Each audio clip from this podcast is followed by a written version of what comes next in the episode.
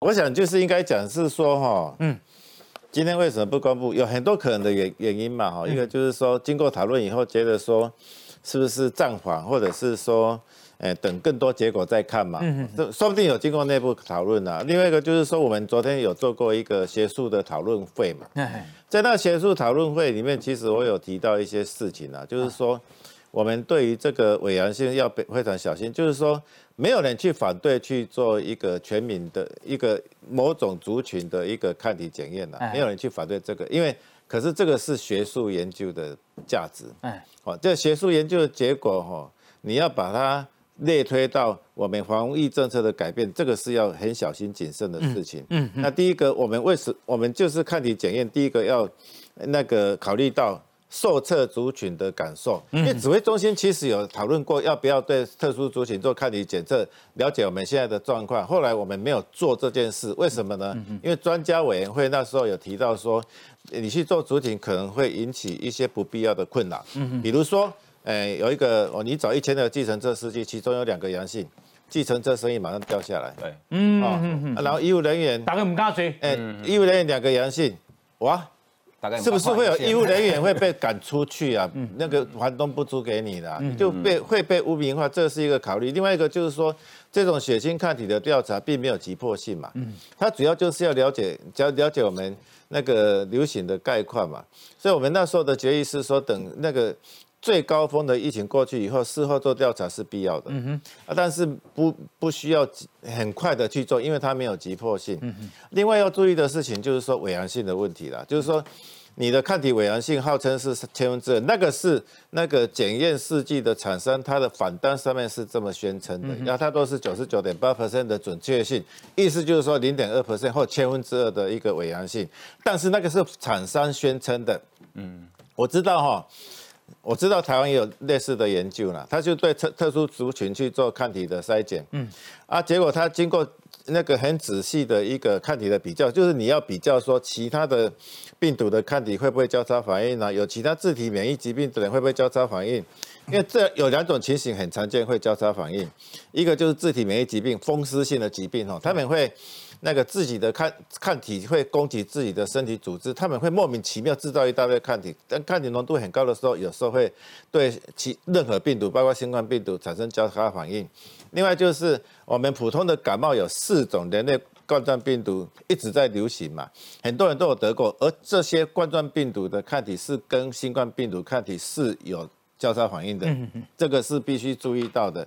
所以，我们我所知道那个台湾的那个其他的检验，它经过这样子的比对以后，他发现说，这种国外试剂它的伪阳性的比例是百分之一到百分之二之间，也就是千分之十到千分之二十。你弄个三千人的话，你可能至少会看到三十个人是阳性，可是它是伪阳性，它事实上没有得到感染。所以对这种那个我们是。几乎是零零感染率的一个国家呢，那你突然冒出来二十个、三十个人，会造成不必要的困扰，它是不必要的，而且这是一种学术研究嘛。那所以你我所知道的台湾另一个另外一个研究，它是它是有发现说，有有非常少数了哈，就是个位数非常少数，说以前没有被确诊他抗体阳性的个案，可是他那个是其实有接有被通报过，没有被诊断出来而已。啊，他对台湾也没有危害，他就投稿出去了，去学术文期刊，而不是投稿到新闻媒体啊。啊，好，就是说他对于学术价值，对台湾的现况是有他的学。投稿到新闻媒体能见度比较比较大，哎，对啊，影响力会，当然他的影响力会比较大，可是问题是这样是不是必要的啦？我们要看一下是，他为什么敢隐匿中央做四个月的这个实验？嗯，我必须要讲，他没有背景，他没有后台，哎，他敢吗？对，所以。我觉得它是一个非常庞大的一个，应该说什么政治的一个派别。嗯，它是对，还有一个武当派，就是我们说一个一颗大大的一个一个一个力量。嗯，它背后，因为你要做做研究要有经费。嗯，那经费哪里来的？而且我们现在看起来，他还不止做一个研究哦。我我看他这个局长好像好像是好像不是正职啊，正职是在到处在做研究案，又有肺结核哦，又有刚刚讲又有武汉肺炎，又有血又有这个万人血清，忙得不得不亦乐，忙得不亦乐乎啊。所以所以我觉得，但是这个东西其实他有很庞大的利益哦，这个利益可能跟台大工位的合作也有经费的利益，甚至也有厂商的利益，因为有厂商提供你资源啊，你你你要你要有你要做筛检，那你你你可能我会提供你研究补助啦，啊，表面上是研究补助，但事实上那也是一种利益啊。然后我还可以透过研究案去养很多学生，徒子徒孙，我未来在学术界我的影响力就很大。你像如果我今天我的学生去当别的医医别的卫生局局长。我去当别的什么呃这个这个工卫学院院长，对，那就是力量，那就是那那是一个白色巨塔嘛。嗯嗯。所以我觉得今天为什么台新的台大工卫学院院长，我觉得他也可能很了解这里面的非常大的这种裙带关系。哦哦。所以他不愿意去背书。那我觉得现在查下去之后，因为我我不想讲叶彦博的确他有过人之处了。啊。他可以这样蓝绿通吃，他可以这样子在在彰化干这么久。嗯。所以现在这棵大树要被扳倒。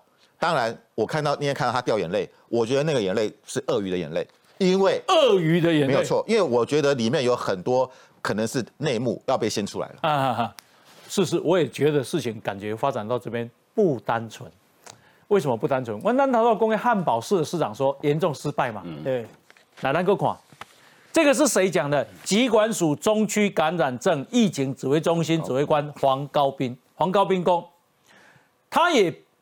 他同时也表明不不不支持入境普筛，因为如果是入境入境者尚在潜伏期而未验出来，入境者因此可以四处拍拍照，反而会使疫情扩大。重点来了，以公而且入境普筛在冰岛证明失败，在韩国证明证明失败，在日本证明失败，在香港证明是失败。